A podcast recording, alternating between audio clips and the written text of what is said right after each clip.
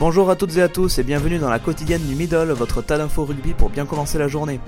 Au menu de ce dimanche 8 mars, la victoire contre le Pays de Galles de l'Angleterre qui se replace dans la course à la victoire finale, le décès d'un ancien international gallois, la Géorgie assurée de remporter le tournoi B et pour finir, la déroute de l'équipe de France à 7 au tournoi de Vancouver. Et si l'équipe de France ne remportait pas le tournoi des 6 nations?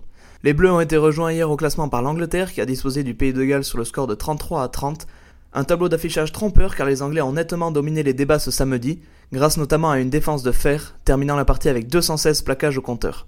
Anthony Watson mais aussi Daly et Tulagi ont fait la différence en faveur de la Rose en marquant chacun un essai. Menés 33 à 16 à 5 minutes de la fin, les Gallois ont accroché le bonus à 15 contre 13 après deux cartons distribués aux Anglais Jenge et Tulagi. Grâce à sa victoire, le 15 de la Rose revient à hauteur des Bleus au classement, Bleus qui jouent cet après-midi en Écosse.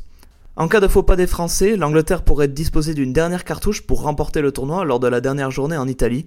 Un match à Rome d'ores et déjà reporté en raison du coronavirus et qui pourrait se jouer exceptionnellement en octobre.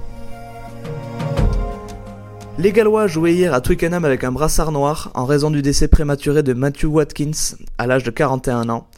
L'ancien joueur des Scarlets comptait 18 sélections avec le Pays de Galles entre 2003 et 2006. Il souffrait d'une forme rare de cancer des os qu'il avait révélé en 2013, deux ans après avoir pris sa retraite sportive. Le match du tournoi Destination B entre le Portugal et la Géorgie s'est déroulé exceptionnellement au stade Jean à Paris ce samedi. La fédération portugaise avait choisi de délocaliser cette partie pour mobiliser la communauté lusophone d'Île-de-France. L'événement a attiré près de 3000 spectateurs acquis à la cause des joueurs ibériques.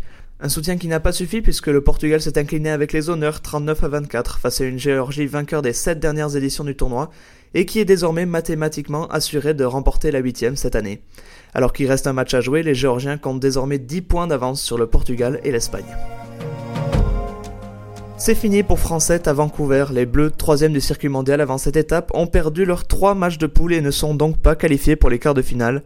Défait d'entrée par le Canada, les coéquipiers de Jonathan Logel ont poursuivi leur mauvaise journée en s'inclinant contre le Pays de Galles puis les Fidji.